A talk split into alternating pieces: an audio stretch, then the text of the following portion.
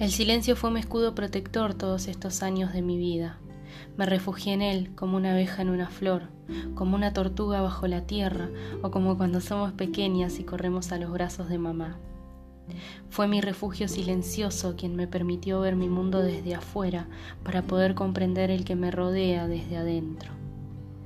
En silencio aprendí muchas cosas, a reír hasta que duela la panza, a llorar hasta que duela el alma. Aprendí cuándo callar y cuándo gritar, pero por sobre todas las cosas aprendí a sanarme siempre en silencio.